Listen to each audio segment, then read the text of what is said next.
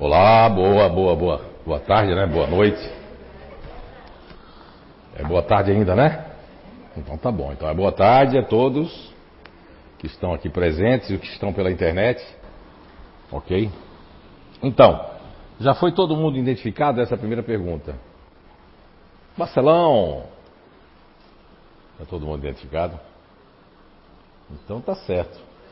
Olha lá dona Júlia lá, ó. Então, eu vou, eu estava ali na, na salinha e assistindo a dona Sandra e de repente eu disse, o que, que eu vou fazer com, com vocês, né? A gente para trazer alguma coisa. Aí eles começaram a dizer algumas coisas ali para mim e eu montei isso aqui, que são sedes da alma. Nós já falamos, isso aqui tá ligado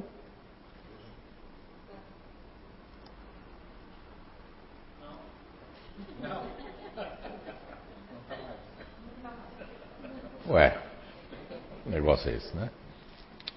Então, uh, nós vamos falar sobre as sedes da alma. A gente já falou aqui, eu acredito que umas aulas muito lá atrás, mas é importante trazer isso para vocês, porque a gente vai falar, por exemplo, é, todos que estão aqui, que estão aí, né, e que vão assistir depois, estão reencarnados, né? Fora aqueles que não estão reencarnados aqui, estão no mundo espiritual. Essa aula maravilhosa que a dona Sandra trouxe, falando sobre a alma, sobre o espírito, nós somos alma quando nós estamos encarnados e somos espíritos quando estamos desencarnados. Então isso aí já é uma base primeira para saber, porque na etimologia da palavra, né, quando a gente vai tratando em várias, é, vamos dizer, várias doutrinas no mundo, né, nós vamos encontrar quando a pessoa é ateu, ela não vai acreditar na alma nem no espírito. Então ela chama de mente, né, ou mecanismos do cérebro e por aí vai. Então vamos lá. A sede, nós temos três sedes da alma, né? Que está lá. Qual é a questão que está a sede da alma? Eu já falei tantas vezes aqui, né? Tantos anos já falando. Ninguém gravou. Hã? 140 e? 146 do Livro dos Espíritos? Não. 146 e 146A. Ah, muito bem, Marcelo. E aí, só para relembrar para vocês, Allan Kardec é, questiona a espiritualidade. É, se a, alma, se a alma tem uma sede determinada e circunscrita no corpo físico? E a resposta da espiritualidade é que não. Não. Porque veja a pergunta, é muito inteligente. Determinada e circunscrita, ou seja, se tem uma, ela está num local específico e determinado, né? Não. Porém, naqueles que pensam muito, dos grandes gênios, ó, naqueles que pensam muito, tem gente que pensa muito, mas não é gênio, né? Olha que resposta muito inteligente. Naqueles que pensam muito e nos gênios, estão particularmente localizadas na cabeça. Ao passo, naqueles que pensam muito na humanidade, está localizada no coração. E aí, Allan Kardec faz uma, uma pergunta dentro da pergunta, que é a questão 146A do Livro dos Espíritos. O que motiva Kardec a fazer essa pergunta? É o conhecimento dele sobre o magnetismo, sobre os chakras, sobre os centros de força, sobre o mesmerismo da época, né, que era chamado mesmerismo, do é, Franz Anton Mesmer, que é o pai do. não é o pai do magnetismo, mas quem realmente trouxe toda essa doutrina do, do, do magnetismo. E aí, Allan Kardec pergunta: o que dizer daqueles que situam a alma num centro vital? E aí a resposta da espiritualidade é que por ser aí o centro de todas as sensações e a conexão com o organismo e com a força criadora. E a resposta é muito longa, mas aí com isso a gente tem três sedes da alma, né?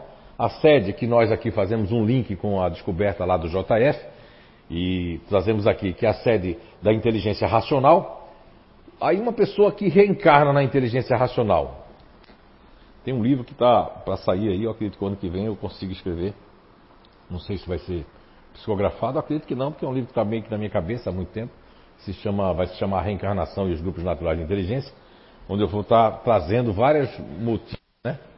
Aqui eu vou citar 0,0,0,0,1 de algumas motivações básicas, só para que a gente finalize aí o nosso projeto, né, que ainda temos alguns encontros. Sede da inteligência racional. Uma pessoa que vem, reencarna, né? Quantas pessoas tem aqui da inteligência racional? Levanta a mão aí. Eins, zwei, drei, vier, fünf, sechs, sieben, acht. Né? Ó, temos oito pessoas aqui, eu acredito, né? Ah, fora a Letícia, a Jaqueline, 9, 10, 11, 12, deve ter umas 12 pessoas aqui. Então nós temos aqui, qual seria a motivação? Ascender ascender, né? O intelecto, obter conhecimento, racio, é, raciocinar, criar, recriar, buscar tecnologia. Então a pessoa vem, são várias motivações, porque se a pessoa veio de uma inteligência ativa, ela vem de uma inteligência emocional que ela não, não conseguiu raciocinar, se ela vem de um outro orbe, de um outro planeta, ou se ela vem de uma civilização, aliás, de, uma, de, de um local de índios, né? A minha filha Fernanda, ela até os três anos não falava, quer dizer, a gente achava que não falava. Até que o Severino, que era um, um espírita, que trabalhava com os indígenas, né? E ele falava tupi-guarani. Quando escutou a Fernanda falando, ele disse, ah, ela está falando tupi-guarani. Eu disse, como? É, a gente não sabia, a gente achava que ela tinha problema de fala. Ela é professora da PAI hoje, a Fernanda, né? Ela é psicopedagoga também. Mas a Fernanda, ela, ela não falava até os três anos. E ficava nua até os sete, oito anos. A gente passava vergonha. Porque ela tirava a roupa todinha e ficava pelada. Achava que estava na tribo ainda. E ainda mais, eu estava trabalhando lá num setor, ela pegou e, e, e, pulou um muro enorme. Porque ela, ela, tinha, ela devia ser algum, algum índio de, ou de caça, não é? Ou índio batedor, ou índio arruaceiro, porque ela pulava o muro e quando pulou o muro com as outras crianças, né? Com, a cobra mordeu ela, porque ela não tinha medo de nada, a cobra mordeu. Foi lá para o hospital da aeronáutica, ligaram para mim ela estava lá tomando soro da uma cobra venenosa que mordeu ela. Tem uma mediunidade que é uma coisa, não é, dona Eurice? Uma mediunidade, evidência, clarividência, incorporação, escambau, mas tem um medo. Quando os espíritos aparecem, ela sai doida, desde pequeno que ela sai doida correndo, bate nas portas, quebra coisa e fica assim, ai, ai meu Deus, sai daqui, sai daqui. Porque os espíritos aparecem do jeito que aparece assim, de gente, né? Então, é, vários motivos a pessoa pode vir para ascender no intelecto e obter essa, esse conhecimento, né? E essa racionar, criar, recriar. E depois nós temos ali a sede da alma que é a inteligência emocional. Nessa inteligência emocional, por que eu nasci na inteligência emocional? Vamos ver quantas pessoas tem aqui, por favor, levante as mãos. Continue levantado ali. Um, dois, três, quatro, cinco, seis, sete, oito, nove, dez. Eu tenho uns dez aí. Onze com o Eduardo que está escondido lá. Onze. Então os onze aí. Tá vendo aí? Quase o mesmo, né? Mas por que eu vou nascer numa, numa, numa inteligência é, emocional? Ó, para sentir. Ah, então quer dizer que eu não sentia na outra vida? Muitas pessoas são tão egoístas, egocêntricas, são tão frias em determinadas vidas, em determinados anos atrás. Se hoje nós temos ainda muitas pessoas egocêntricas, individualistas, egoístas, imagina lá para trás, quando não se conhecia muito, nem se ouvia falar em empatia, não se falar em. Já existia muita gente boa, mas existia muita gente que era muito fria, que era muito calculista, que pegava as pessoas e pegava pelo pescoço, né, dona Maria José? que bom que a senhora está aqui, viu? Não. E pessoas que pegavam assim. E o que é que acontece? E pessoas também que usou o intelecto mal. Aí precisa agora dar um esquecer de si mesmo.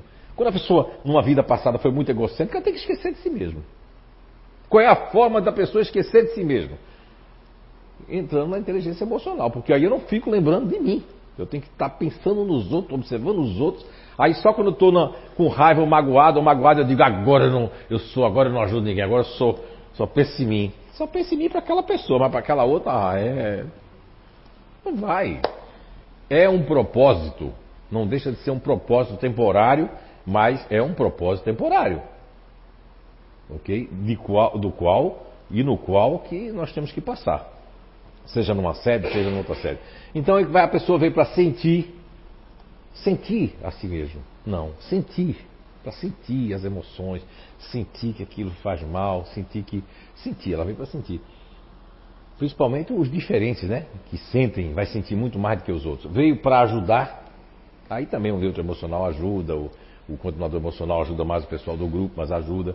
Desenvolver empatia. Usei uma palavra da moda aí que as pessoas querem aplicar curso para você desenvolver empatia. Aí você vai chamar um distante, ele nem vai para o curso. Porque como é que ele vai desenvolver empatia, né, é, é Gisela? Hã? Ontem eu vi, não tem empatia nenhuma. É pei, pei, pei, pei, pei, pei, pei. Não é? Tem até que atrapalhar o cara na hora ali, né, para poder parar um pouquinho, né? Porque, mas muito, muito inteligente. Mas, mas na próxima ele vem aqui, como neutro emocional. E compaixão, ó, empatia, desenvolver empatia e compaixão, porque muitas pessoas que hoje estão no emocional, na inteligência emocional, não tinha compaixão. Pode ver que só as pessoas que. Como é que eu vou saber como é que eu era? Olha, eu tenho que perceber. Daqui a pouco eu vou pedir ela para ler umas perguntas que me veio ali antes de eu. Não é nem essa, já veio outras perguntas quando eu estava ali, né? Ah, mas vou usar essa também. Então, eu sou uma pessoa. Uma, como é que é a minha performance dentro do emocional. Quem vem como missionário? Vem como Chico Xavier, pode jogar coisa na cabeça, irmã Dulce com o pulmão só e ali ajudando, a pessoa cuspindo, né? Na mão dela e ela estendendo a outra mão. Porque já veio. Agora, quando você está no emocional e você fica com raivinha, você fica com.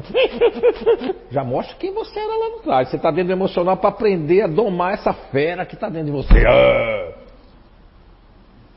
Né?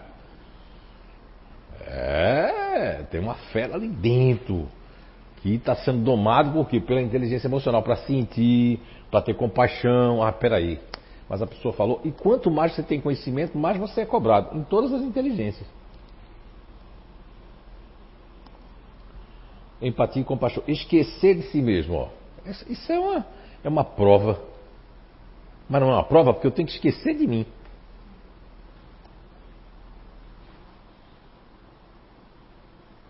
Se bem que o diferente é mais difícil de esquecer de si mesmo, porque ele está para dentro, não está para fora. Quem mais está para fora é o disponível, o neutro emocional, que está para fora e para dentro, né? O continuador, que está para dentro do grupo. Então a gente tem que perceber que vocês estão tendo a oportunidade, vocês que vão assistir depois, muitos torcem, infelizmente, o nariz porque não entendem o que nós estamos falando. Porque quando a gente está com conhecimento, é, esses dias apareceu um negócio daquele Enéas, né? Meu, que cara inteligente. Agora, tipo, o cara. Vai ser assim também quando algumas outras pessoas desencarnarem. Como é que o cara tinha, né? Porque quando passa o tempo, você vem ver a capacidade do cara que falava na época, mas a pessoa não estava preparada para escutar. Eu não estou falando de política, não. Estou falando de coisas, de conceitos que ele estava falando sobre a complexidade. Sobre. É, é, é tão complexo o, o ser humano e é tão complexo a natureza que jamais o homem tem condições de imitar ou tentar fazer ela em laboratório. De tão complexo que é, de tão, de tão engenhoso, de tão. É, é como ele diz assim, ele, ele, mesmo diz que se obrigou porque não tem outra forma a não ser acreditar num arquiteto do universo, num Deus, num conceito, mas que tem uma inteligência superior regendo tudo isso. É quase que impossível. Você, você pode fazer, é, não é, como tem uma guisa que é engenheira química, pode modificar várias várias moléculas, várias coisas, né? Pode fazer várias coisas, mas tem coisas que você não consegue construir. A dona Sandra falou no momento ali, que eu estava assistindo ela, ela falou da questão do, do livro dos Espíritos ali, não sei se foi a questão 139, agora não, não recordo, acho que é. Que fala sobre a questão de que, que o corpo pode viver, é, o corpo pode ter alma, ah, o, corpo, o corpo pode viver sem alma, olha, eu acho impossível, né? Porque o corpo vai ficar inerte. A alma vivifica o corpo. É? Então, aí nós temos a série da alma, que é da inteligência ativa, construir, empreender, fazer. Ó, construir. Tem vários ali dentro que são construtores, que são os intimidadores. Você vai ver como construtores é, autônomos, pedreiro, estão construindo. E construtores de pessoas também. Tem gente que está construindo pessoas, construindo coisas. Não é? E temos aqueles que são empre... empreender, que estão empreendendo, porque em vida passada ficou na estagnação, não empreendia nada. Ficou? Fazia nada. Quem tiver assim na estagnação hoje, na zona de conforto, vai ter que voltar na inteligência ativa para começar a se movimentar. Então, empreender, fazer acontecer, né, fazer acontecer, idealizar né, com ações, é, é o que o continuador ativo faz, idealiza com ações. E outros grupos também idealizam com ações de fazedores, continuadores ativos, os, os futuristas também, idealizar com ações, sair da estagnação. É um dos motivos básicos de você estar dentro da inteligência ativa. Você sai de uma estagnação. Há grupos, há personalidades, tanto no passado, na vida de vocês passada, como na minha, como de outros ali, que nós vivemos e por algum motivo deixamos nos estagnar perdemos as nossas forças, não contribuímos eh, eh, na construção né, da evolução do próprio planeta. Com isso, né, vamos ter que, de alguma forma, numa programação ali, nós vamos receber uma programação, tá? não é todo mundo que recebe uma programação, Eu até é, existe existe uma questão assim, ó, é, que a gente traz coisas de outras vidas, né? Nós trazemos. Eu vou pedir para a Rose ler, é, ler uma e depois para e eu falo, tá certo? Primeiro você vai ler a questão 218 e a resposta e depois eu vou fazer um comentário. Eu queria, eu vou querer que nós lemos, é que então, esse capítulozinho sobre ideias inatas, ele é tão curto porque ele vai da 218, se eu não estou enganado, é da 218 até a 221. Eu acho que eu dei uma palestra um tempo desse sobre isso aqui, em algum momento. Vamos lá então. É um capítulo que fala sobre as ideias inatas. Pergunta 218. O espírito encarnado conserva algum traço das, das, percepções que teve e dos conhecimentos que adquiriu nas existências anteriores? Aí a resposta: resta-lhe uma vaga lembrança que lhe dá que lhe dá o que se chama de ideias inatas. Aí eu acredito que a outra pergunta de, de Allan Kardec, como um bom questionador, é se isso, ideias inatas, não seria uma coisa que os outros criaram. Porque já tinha no século XIX, tinha o, o iluminismo e tinha alguns cientistas que traziam que a pessoa já defendia, eu acho que na França, já, não, na França não, na Inglaterra, em outros países ali, a Alemanha, já defendia que as pessoas parece que já nasciam com a ideia inata. Vamos lá. Aí tem a 218A. A teoria das ideias inatas não é, pois, uma quimera? A resposta: não. Os conhecimentos adquiridos em cada existência não se perdem. O espírito, liberto da matéria, deles se lembra sempre. Durante a encarnação, ele pode esquecer parte momentaneamente, mas a intuição deles guarda ajuda em seu adiantamento. Isso se deve sempre recomeçar. A cada nova existência, o espírito toma seu ponto de partida no qual ele estava antes da sua pré-existência. Olha aí, quer dizer que nada, em cada nova existência a gente vai ter ideias inatas. Então a gente tem. Agora, eu acredito que é nesse capítulo que vai estar explicando também que às vezes a pessoa pode ser afastada das artes, ser afastada de coisas porque usou mal o intelecto, usou mal as artes, usou mal o, outras aptidões que nós tínhamos, e aí com isso quem mais vai se lembrar é quem mais fez, quem mais se adiantou e quem menos né, se enganou. Né? Ok, vamos lá. Continuando, a 218b. Deve haver, deve haver assim grande conexão entre duas existências sucessivas? Aí a resposta: nem sempre tão grande quanto poderia supor, porque as posições muito frequentemente são bem diferentes, e no intervalo o espírito pode ter progredido. Aí ele cita aqui a questão 216. Aí é 219.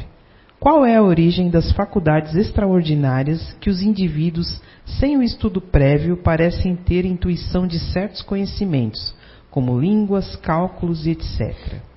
Aí a resposta: lembrança do, pra, do passado, progresso anterior da alma, mas do qual ela mesma não tem consciência, de que quer ela do que com isso ganham? O corpo muda, mas o espírito não muda, embora troque a vestimenta. Olha aí, lá no finalzinho da que a, a Rosa leu ali, da, da 218, nós vimos ali, que entre uma, uma encarnação e outra, nessa existência, a gente pode progredir no mundo espiritual. Só não progride aqueles que querem ficar estacionários, que ficam nos umbrais, eh, vêm para a mesa mediúnica, que ainda mais. Pra... Por que existe uma mesa mediúnica? Por que existe essa, essa, esse hospital, né, essa UTI que pode se tornar uma mesa mediúnica? Ela existe e coexiste para fazer um bem para que essas pessoas que estão estagnadas, revoltadas, eh, estão dentro de, um, de, um, de, um, eh, de uma, eh, de uma prisão é, psíquica que criaram, plasmando ficar naquelas casas, plasmando ficar dentro daqueles locais, buscando aquela, aquele sentimento das pessoas que os deixaram ou que fizeram com que eles perecessem. Então, o, o objetivo de uma mesa mediúnica, entre outros muitos motivos do intercâmbio, é auxiliar essas pessoas para que eles não fiquem estagnados. E nessa proposta aí, dessa parte da 218A, entre uma encarnação e outra, a existência no mundo espiritual, nós podemos progredir. Por isso que também nós vamos, se progredirmos, nos programamos e vamos ter outras coisas que nós vamos adquirir que não havia sido adquirido na encarnação aquela que houve antes de ficar progredindo no mundo espiritual. E na 219 você falou ali da questão assim, aqui o espírito já existia, é um novo corpo, mas se você fez por onde, você vai ter muitos insights, que é de ideias inatas. Você vai, eu não sei porquê, mas eu conheço isso. Ou a pessoa começa a falar uma língua de repente, né? Que ela não estava falando, né? Por exemplo, eu, para ser sincero, eu nunca estudei espanhol mesmo, nunca estudei. E de repente eu estou falando espanhol, não sei como. Não é? É isso, Gisela? Não é? Está falando espanhol, quer dizer, de onde vem isso? De algum lugar. De alguma, de alguma janela, alguma porta, alguma, alguma coisa assim, vem de repente aí. Depois tem língua que fica vindo ali para a pessoa. Então tudo isso vai acontecendo. Prossiga, Rosimar. A 220. Em mudando de corpo, pode-se perder certas faculdades intelectuais, deixando-se de ter, por exemplo, o gosto pelas artes? Sim, se, con se conspurgou essa inteligência ou se fez dela mau emprego. Ademais, uma faculdade pode permanecer adormecida durante a existência, porque o espírito quer exercer outra e que não tem relação com ela. Então, fica em estado latente para reaparecer então mais tarde. Olha aí, tá vendo? Eu espero que eu consiga é, cantar de novo, né? E desenhar.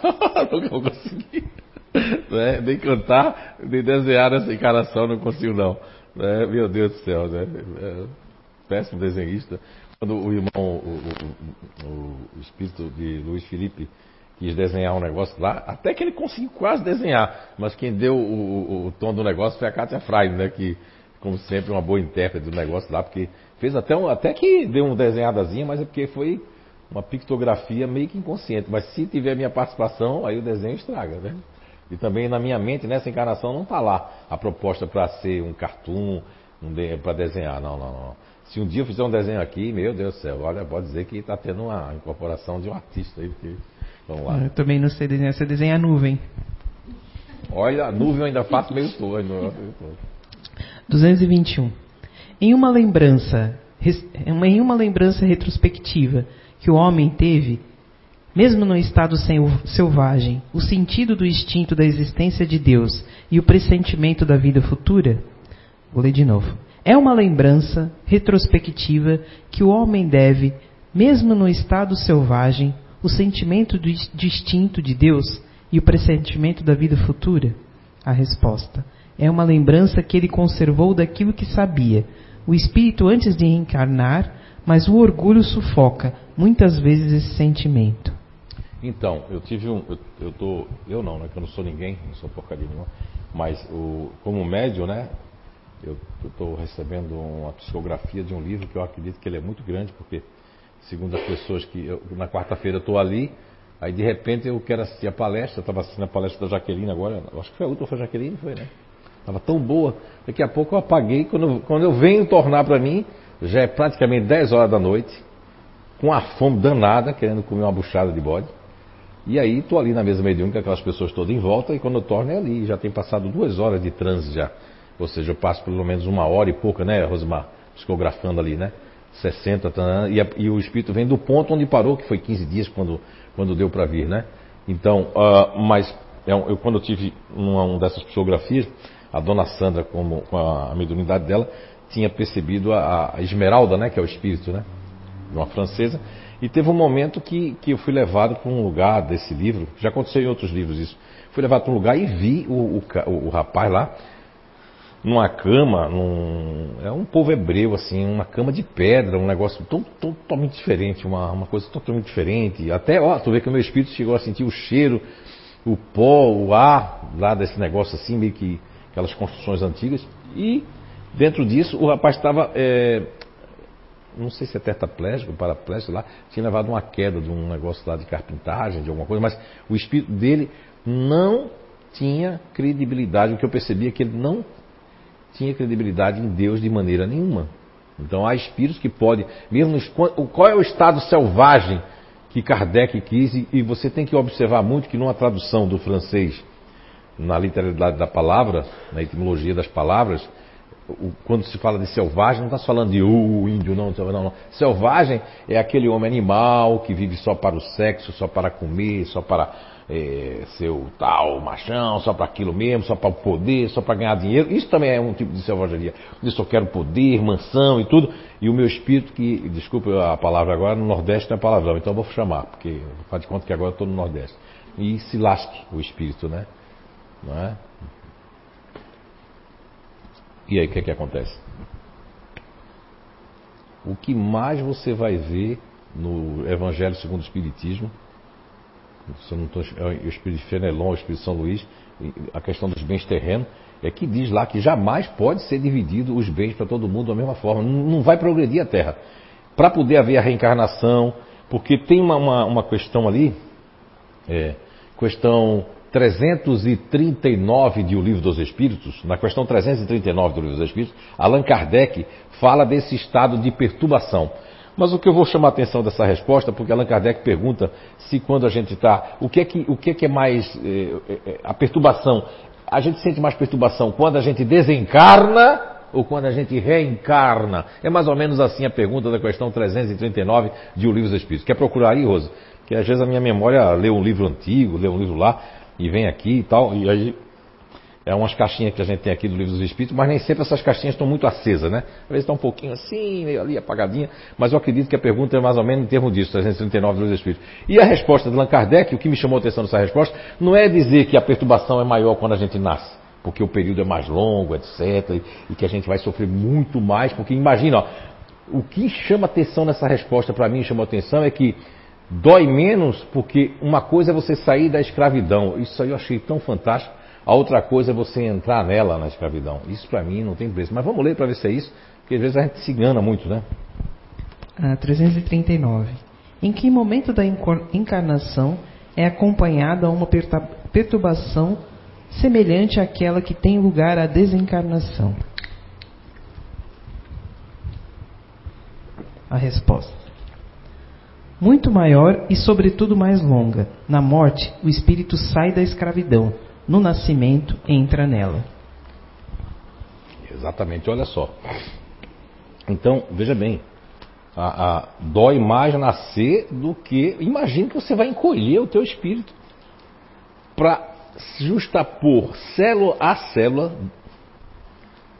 célula a célula, né? Como tem nas perguntas anteriores a, a essa lá que vai estar nos mostrando que nós temos ali, nós temos ali todo o processo que quando há a inseminação ali, já está, o espírito já se liga já. Mas fica no estado perturbado ali. Por quê? Porque tem que haver o esquecimento do passado. Agora tem, tem coisa que as, as nossas aptidões, todas essas coisas que nós adquirimos, está ali dentro. Algumas podem não combinar com outras, porque eles não podiam falar disso aqui, ó. Porque não vai, pode combinar essa com essa, essa com essa, mas tem umas ali que não pode combinar. Combinar que eu digo, se você fazer daquele jeito só, não. Então, por isso que nós temos que ter o quê? É, é prioridade a gente também pensar no nosso espírito. Uma vez por semana. Tem pessoas que assistem online. Tá, tá de boa, tá de boa. Mas existe a lei do esforço. O que eu aprendi com a espiritualidade é que o esforço de pegar o seu carro, né? Vir até aqui, ou pegar sua bicicleta, ou vir a pé, vir até aqui, e pegar essa energia aqui na sua casa, se você não tem condições de vir, realmente assista de casa. Se você também está em outro país, como a gente tem 101 países nos assistindo, você que está acompanhando depois, você que está é, é, em outro, vamos supor, você está aqui em outro bairro, longe, muito distante, não tem condições de vir, isso tudo é plausível. Agora, o esforço é a lei do esforço. Tem pessoas que têm a lei do menor esforço. Muitas pessoas acham que os grupos que gostam de pegar atalhos é só o futurista ativo e o futurista racional. Não, não, tem outros grupos que gostam de pegar atalho. No, nos emocionais nós temos o disponível, por causa do privilégio. Eu vou passar por cima de todo mundo. Fala assim, Marcelo. É, mas fale primeiro com a Dona Maria José, vai falar. Fale primeiro com a Dona Maria José. E aí, depois é que você vai falar com a, com a Letícia. Fala pra mim. Que nada, eu vou falar logo é com Deus, é com você, Letícia. Namoras é que nada. Não estou dizendo que todo disponível faça isso, mas tem uma predisposição. Então, quando nós falávamos no passado, eu não, o JF lá, que é o cara que entende de, de comportamento, eu entendo um pouquinho né, de, do livro dos Espíritos, isso aqui que eu estou falando. Aí a gente conhece um pouquinho, porque a gente estudou um pouquinho, né? Nesses 30 e poucos anos que. Eu acho que era um bebezinho quando você estudar isso aqui. Estou com 38, né? Então, tem 31, você está com 7 anos, desde 7 anos que eu estudo isso aqui. É, então, assim, ó, o que, que ocorre?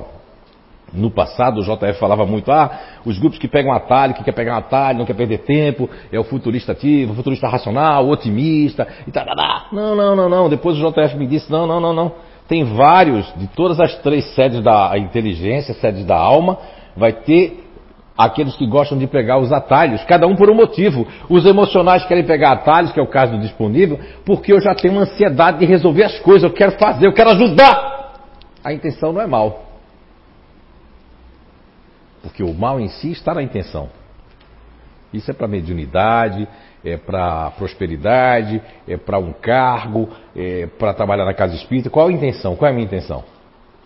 A minha intenção é estar tá junto é, do, do, da média da dona Sandra. A minha intenção é estar tá ajudando, a minha intenção é estar tá fazendo a caridade e tirar selfie. Aqui, estou no CEIU. Agora estou receba aqui. Não, vai ter uma palestra sobre isso? Já teve, já. Vai. Ah, é, ah, foi você que fez o boné, né? Muito bem, muito bem. A falsa ajuda, né? Ah, nem sabia, desculpa, estou dando spoiler aqui, não quero, tá bom? Muito bem. Ah, não, não é o meu não, porque o meu eu tirei das 6 horas. É o meu? Não, né? Ah, ah olha, 18 horas é a hora que eu faço a minha prece. Ó, a Grace também faz 6 horas, isso é bom. Tá vendo? Olha aí, ó. Tem alguém aí. Isso aí é imitação boa. Eu só imito. Já fazia antes, ela ficou vermelha agora. Mas. Eu copiei, sim. Eu faço há 30 e poucos anos. Que idade você tem? Acho que. Ah, então você é um ano. Ah, eu comecei com um ano, eu comecei primeiro. Porque eu tenho 38, você não era nascida quando eu comecei. Eu tinha um ano de idade. Eu já fazia assim já, rapaz. Isso é que é bom, Grace. Parabéns, é isso aí. Outros devem imitar, porque cada um. Tem gente que vai deixar, não. Tem gente que a prioridade da prece é 10 horas. É evangelho 10 horas. É, é prece, é, é, antes de dormir. Se quiser assim, Deus espiritualidade. Primeiro a minha série, primeiro as minhas redes sociais, primeiro a minha fofoca, primeiro a minha comida, depois o raio da prece pro meu espírito, esse cara safado desse espírito. Aí depois, quando tá precisando de alguma coisa, tá no mundo espiritual, é Deus. Aí é toda hora, é meio-dia, duas horas, três horas, quatro horas. Eita, eu prometi que eu não ia ficar assim. Não, mas é, não sou eu não, eu sou médio. Isso aí é espírito que vem assim e já pega aí. E é verdade.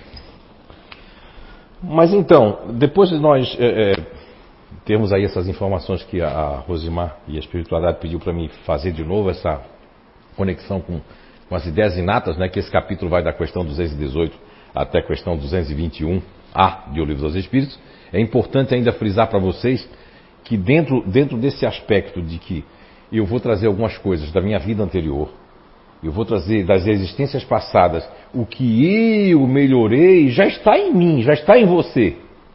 Você, inclusive, acha um absurdo o outro não pensar como você. Não é só uma questão de grupo natural de inteligência. É uma questão de, mas como é que a pessoa pode fazer isso? Ela está vivendo aquele momento que você viveu há tantos anos lá atrás. Que você esganava a pessoa, que você matava sangue frio, que você não tinha pena, que você não tinha compaixão, que você não agia, que você não entendia, que você achava que você não ia ter conhecimento. Tudo isso é um pacote. Agora, o que hoje eu já não consigo me enganar, já não consigo escorregar, o já adquiri já. o que se chama assim, ó. É, porque quando a gente vai assim, ah, inteligência, o instinto, código moral e tal. Rosimar, acho que vai combinar agora. Vamos lá. Hum, vamos primeiro para o capítulo 3, item 11 e 12. Mas no capítulo 3 é. Ah, é a Gênese, desculpe, é verdade. Ah, perdão. A Gênese, a Gênese. Está aqui. Ok? Ó, isso tudo foi preparado agora há pouco. Não é? Por quê? Porque isso é bom. A espiritualidade, às vezes, às vezes, ela ajuda sempre a gente, mas ela ajuda quando você vai fazer alguma coisa. Aí você está ali vazio, ela vem e vai dar uma preenchida em você. Isso não é só para essa coisinha que fala aqui nesse médios, é, isso é para todos nós, para todo mundo. Mas se eu O que, é que eu estou fazendo? É? Eu fiz hoje um postzinho lá no. no não estou fazendo aqui nenhuma propaganda do Zé Médio lá que tem no é Instagram, né? Instagram. E aí eu coloquei alguma coisa sobre o bem e o mal. Me deu uma inspiração de escrever que há pessoas que vão rezar. Mas como é que tu vai rezar se estás pensando no mal da pessoa? Tu quer prejudicar a pessoa, tu quer fazer o mal à pessoa? É, eu até coloquei no finalzinho lá do Zé Médio, né? Quem tiver Instagram vai lá, quem não tiver manda a filha, o pessoal colocar. Eu escrevi assim, é irracional e ilógico. Mas uma pessoa dessa, ó, que se ajoelha. Ai, ó, eu bati em alguém aqui, sabia? Perdão. Poxa, foi tão forte que eu digo, cara. Não é? Perdão, perdão, eu sou meio assim. Aí você se ajoelha. Ah, eu. Hum, tá pedindo um monte de coisa. Mas o que que tu fez de manhã, ontem à noite? Como foi que tu tratasse teu marido, tua mulher, tua parceira, teu parceiro? Como é que tu fosse no trabalho? O que que tu botasse na rede social? Pornografia, sedução, fazendo tudo isso enquanto, enquanto as pessoas estiverem fazendo coisas e elas estão rezando para acontecer outra coisa, mas ele tem que resolver essas coisas primeiro. Resolve isso, quanto mais sabe, mais será cobrado é irracional e ilógico, inclusive até muito mais comprometedor. Isso é para tudo. Ali tinha um papozinho antes de vir para cá. Opa! Aqui dentro o frevo, tá vendo? Recomendo, recomendo. O frevo é bom. As articulações. A senhora não pode mais dançar o frevo. Não foi um problema no joelho que você fez, não foi? Aí não pode. Quem tem problema no joelho não pode dançar o frevo, tá certo? Porque quando fizer assim, ó, ó, não vai dar pra é, aí não volta mais. E aí. Tá vendo? Eu fiz isso aqui, aí tem gente que já não gosta, já. Fecha a cara já. Pra que ele foi fazer isso? Tava tão boa a palestra desse desgraçado. Um negócio eu coloquei lá, é pensar mal, é, pensar mal. Cada um faz o que quiser, não se incomoda com a vida de ninguém. Isso é uma lei do universo. O outro está fazendo, ele, mas ele não está te prejudicando, então deixa ele fazer. Deixa ele mergulhar de cabeça, enfiar o quando vai te preocupar com a tua vida. Ah, mas eu gosto, eu quero mudar a pessoa. Ninguém muda ninguém. A pessoa muda se ela quiser. Não muda com palavra, muda com exemplo. Você estava aqui falando né? Não, nós estamos falando do joelho. Do joelho? Ah, não pode dançar o frevo, pô, o frevo é uma coisa tão boa. Olha, perde caloria, viu? Ah. Eu até pensei assim quando as pessoas, o que, é que você fez para emagrecer? Você dancei o ferro. é sacanagem aí, não. não. Vamos lá. Ah, mas o que, é que eu estava falando mesmo, Leandro? Estava onde? Ah, na Gênese. Estava enrolando enquanto você vinha. É um capítulo que fala sobre o instinto e a inteligência, né? O item 11 ali. Que diferença há entre o instinto e a inteligência? Onde um começa e termina o outro? O instinto é uma inteligência rudimentar, ou é uma faculdade distinta, ou um atributo exclusivo da matéria? O instinto é a força oculta que solicita os seres orgânicos a atos espontâneos e involuntários, tendo em vista a sua conservação. Nos atos instintivos não há reflexão, nem combinação, nem premeditação. É assim que uma planta procura o ar e se volta para a luz. Dirige suas raízes para a água e para a terra nutritiva, que a flor se abre ou se fecha, alternando segundo sua necessidade, que as plantas trepadeiras se enrolam em torno do seu apoio ou se engancham com suas gavinhas. É o instinto que os animais são advertidos do que é nocível ou útil, que se dirigem segundo as estações para os climas propícios, que constroem sem lições preliminares com mais ou menos as suas artes, segundo as suas espécies, camas macias e abrigos para sua prole, engenhos para prender a sua armadilha, a presa qual se nutrem, ou que manejam com destreza armas ofensivas e defensivas de que estão providos. Que os sexos se aproximam, que a mãe alimenta os seus pequenos, e que esse procura também o seio da sua mãe. Entre os homens, o instinto que domina exclusivamente no início da vida. É pelo instinto que a criança faz seus primeiros movimentos, que agarra o seu alimento, que grita para exprimir as suas necessidades, que imita o som da voz, que ensaia falar e andar. No adulto, no adulto, certos atos são instintivos, tais quanto os movimentos espontâneos para evitar perigo, para se afastar de um risco, para se manter o equilíbrio, tais são ainda o pestanejo das pálpebras, para atenuar o clarão da luz, e a abertura maquinal da boca para respirar e etc.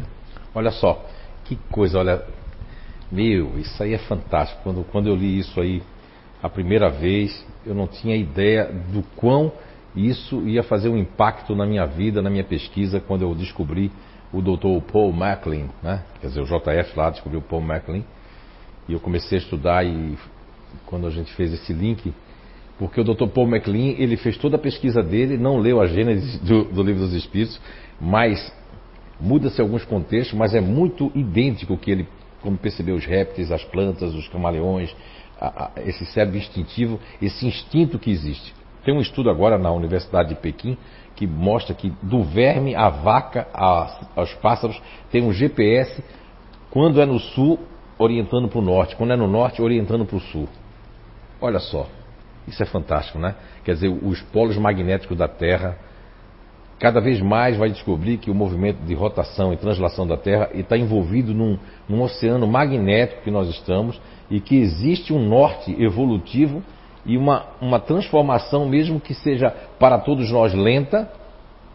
Por que é lenta? Porque nós vivemos muito pouco na Terra. 90, 100, 110 anos é muito pouco, porque são bilhões de anos que a Terra tem e os ciclos dela são ciclos é muito assim, vamos dizer, para a vida é, causal né, do homem, né, do ser humano, é muito pouco. É, é como se fosse muito. A, a, gente acha que as coisas estão acontecendo lentamente. Não, lentamente para nós que somos imediatistas que temos que viver um, um período de tempo. Né? Eu não me lembro quanto tempo a mosca vive. É, é um dia? Não, não. São sete dias, né? Mas tem um inseto ali que vive um dia, né? Algum, algum aí que eu estudei que vive um dia. E você vê, um dia para essa, essa criatura é muito tempo, é como se fosse 90, 100 anos para nós. A questão do tempo é muito relativa, né? Ele é relativo demais. Ok? Tá certo? Quando a gente é criança, o tempo demora mais. As coisas são maiores, os espaços que a gente lembra. Eu voltei para uma pracinha que eu jogava bola num determinado bairro que, que nós moramos, lá em Pernambuco. Quando eu fui olhar para cima, eu achei aquilo ali um ovo. Mas pra, quando a gente era criança, aquilo era tão grande que para alcançar a outra barra para jogar bola, oh meu Deus, um negocinho, dar um chute ali já está lá. Quer dizer, por causa do tamanho que nós tínhamos, o tamanho que nós percebíamos. Então, o tempo, as percepções, elas vão acompanhando certas transformações, seja como no nosso crescimento, né, hominal, ou no nosso crescimento, né, inclusive espiritual. Se eu tiver um crescimento espiritual, a minha, o meu poder de percepção do meu corpo e das outras pessoas também vai mudar. Porque conforme alguém trouxe alguém para cá, não é? Alguém trouxe alguém para cá. É isso? É. Alguém trouxe alguém para cá. Por exemplo, alguém trouxe, vamos supor, já não está mais aqui, a mãe da Gisela, né? Não é isso? Não foi ela que trouxe? Então, né? Livre espontânea pressão. Alguém trouxe alguém para cá também, né? Não é, dona Fabiana? É Fabiana Machado mesmo? Sei que era uma menina que estava ali. Diferente da jovem. Aí alguém trouxe alguém para cá, mas já está no mundo espiritual. Só que a visão da pessoa que está no mundo espiritual é muito ampla em relação à visão. Ah, todo mundo que está no mundo espiritual tem a visão ampla? Nem todo mundo. Nem todo mundo, porque se a pessoa estiver num umbral, estiver apegada numa casa, ou estiver lá na mesa mediúnica que está aqui, ela não tem visão ampla. E você fica exigindo, por que eu não recebo carta de fulano? Aí uma vez uma senhora veio aqui, ó, faz muitos anos, estava recebendo o ônibus, meu Deus, e eu estava aqui, eu estava aqui porque parecia um cavalo na coxia. Não, aqueles boi que vai para pra coisa assim, né? Eu ficava já querendo ir, quer para ir, vai logo, ficava. Ah, o meu pensamento era, meu Deus, e se não vinha espírito nenhum? Que decepção desse povo. Esse povo, essa casa cheia, olha, aqui parecia um formigueiro, todo mundo lotado, e, eu, e o meu negócio era o seguinte, meu Deus, porque quem é médio inconsciente é a pior coisa, eu não sei, né? Eu não sei o que vai acontecer, não posso dizer nada se vai acontecer. Então, para subir aqui, antes de subir aqui, Eu estava aqui, aí uma mulher chegou aqui para vir no banheiro, aí o pai dela já me pegou aqui assim, fez, fale isso, isso, isso. Ela disse, meu Deus, já nem começou, já estou. Aí eu fui falando para a mulher, a mulher veio do Paraná, lá de, de uma cidade lá, o pai dela dizendo coisas, e depois até uma psicografia para ela, né? E o pai dela começou a dizer, falar lá de uma barbearia, falar de uns negócios, eu nem me lembro mais direito, porque agora tá, foi uma coisa tão assim, é, para mim era uma coisa insana, mas fazia sentido para a mulher, mas não fazia sentido para mim. Porque a visão dele era uma visão diferente, ele queria mostrar uma prova para a filha dele de uma outra coisa, porque ela havia recebido uma psicografia que não foi ele. Foi porque pegaram os dados dela, pegaram tudo. E aqui ele tinha que vir falar alguma coisa para ele para provar do quem era ele. Até isso já aconteceu aqui já. Mas o espírito tem uma percepção. Agora, um médio lá, ou umas pessoas que querem receber, não sei, não sei o que, que a pessoa quer com isso, porque eu fico perguntando assim, poxa, eu não quero ser médio, eu quero ser alto. Não é? Não é verdade? Hoje eu já fiquei magoado com a Rosimar, que disse que eu estou menor do que o Eduardo. Eu disse, poxa. Ela disse, não, ela disse o contrário, assim, o Eduardo cresceu, ela está maior do que o Zé. Né? Fiquei assim, né? Depois a Anice não trouxe nada para me comer. Eu, digo, eu vou subir ali com depressão. Não é? Mas aí é que tá. É, é, essas coisinhas que eu estou fazendo aqui são, são é, é só para vocês terem uma ideia. É, o espírito, quando ele está desencarnado, ele não vai ter uma percepção se ele está passando perrengue. E as pessoas exigem. Eu quero. Esses dias eu tava, fui almoçar ali no, no shopping rapidamente e aí eu vi é, a Beatriz deve estar em casa, né? Na cama, Beatriz. A, a, a Alexandra, Alexandra que e aí eu estava lá, Alexandre estava na fila, de repente uma fez, uma, o, o, espírito fez assim, ó, na minha cabeça. A Natasha também já fez isso comigo também. O espírito fez assim, ó. Para me olhar para a Alexandra, senão eu não tinha visto ela, não tinha como ver. Porque eu estava sentado aqui, numa diagonal. Quem vai pegar a comida lá não tem como ver, porque eu não tenho o terceiro olho, né? Aqui, né? Do, do, de Tandara lá, o olho não tem aquilo. E aí eu. O espírito fez assim, eu senti eu até olhei de lado se não era alguém brincando assim, sabe? Eu olhei, mas olhei para cá, mas ainda fui ó, desconfiado, ainda fui olhar para cá, para trás, não tinha ninguém. E aí eu, a Alexandra me cumprimentou, eu cumprimentei ela assim, então, é, um dia você vai poder falar alguma coisa para ela, meu Deus, me arrepio todo. Aí eu digo, mas quem é que está falando aí? Aí ele disse o nome dele, que eu não recordo. O, o, marido dela, que desencarnou numa porrada de um carro, alguma coisa assim, que depois eu soube. Mas tu vê, eu eu fiquei com. O, como é que eu ia dizer isso para ela assim? Eu, eu falei, uma hora eu vou ter que dizer isso para ela. Mas eu, eu fiquei. Aquilo foi, impactou, né? Mas o espírito ele deve ter recebido, deve estar acompanhando ela ali. Aí deve ter dito assim: ah, ali tem um médium, né? Disseram assim: ali tem um médium. Tem um médium ali sentado. Deve ser como açúcar. Eu acredito que na minha cabeça tem uma, um negócio branco assim, com açúcar, e as moscas vêm. As formigas, né? Não, tô brincando, tô brincando, tô brincando. Estão dizendo aqui que não é assim não. Tô brincando, é só pra brincar. Não é assim não, tá gente? Isso aí é só um, uma ilustração bem, bem, né? Bem simplista mesmo. Ah, mas voltando ao tema que a Rosimar estava lendo. Ah, verdade, verdade. Ah, a gente pode ler agora, está dizendo aqui que é bom ler o 12. Eu já esquecendo do, do, do, do o 12 que fala. Aí a gente falou do instinto, agora vamos dar uma resumida na inteligência. A inteligência se revela por atos voluntários, refletidos, premeditados, combinados, segundo a oportunidade das circunstâncias? Incessavelmente é um atributo exclusivo da alma. Todo ato maquinal é instinto. Aquele que devota à reflexão, à combinação, à deliberação é inteligente. É um, li um é livre, o outro não. O instinto é um guia seguro que jamais se engana. A inteligência, só pelo fato de ser livre, por vezes está sujeita a erro. Se o ato instintivo não tem caráter do ato inteligente, apesar disso, revela uma causa inteligente, essencialmente previdente. Se se admite que o instinto tem sua fonte na matéria, é preciso admitir que a matéria é inteligente, seguramente mesmo mais inteligente e previdente do que a alma, uma vez que o instinto não se engana, ao passo que a inteligência se engana.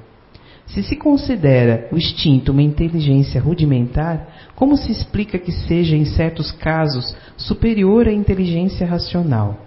Que se possa dar possibilidade de executar certas coisas que não se pode produzir.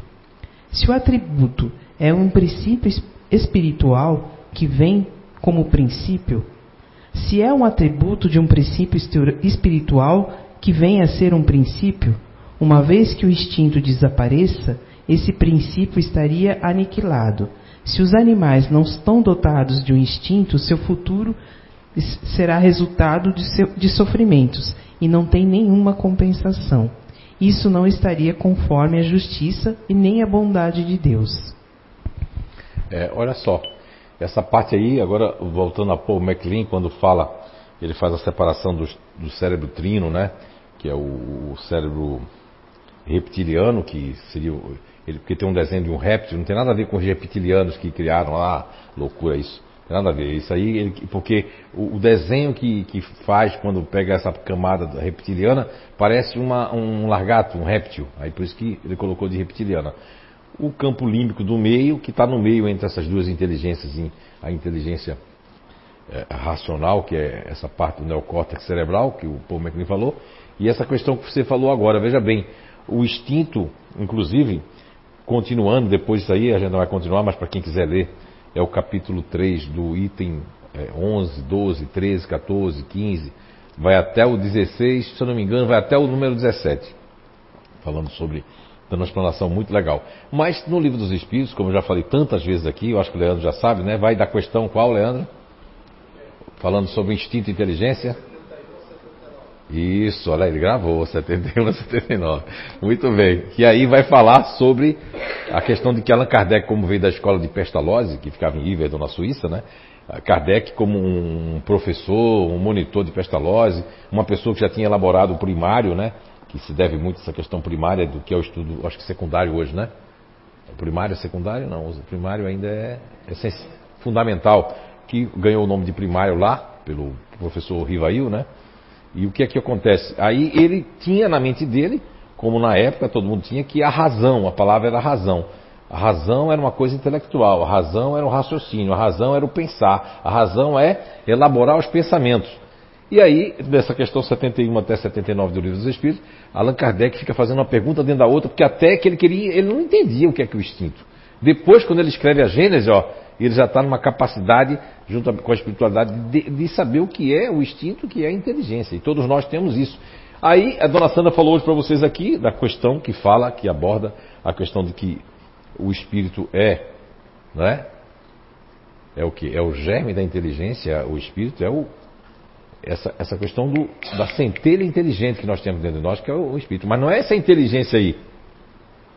Tanto que agora a, a Rosemar vai ler ah, o JF fala lá do princípio elementar natural, né?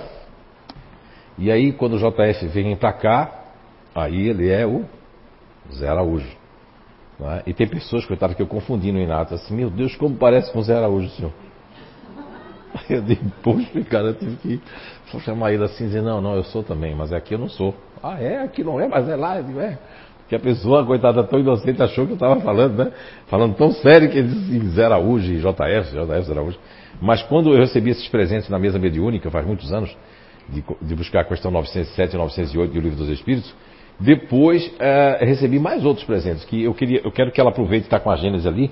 Você vê que como é importante, porque quando eu digo, poxa, então o, o, eu não tinha o nome PEN. Foi aí que eu disse, poxa, na 907 eu peguei esse nome princípio.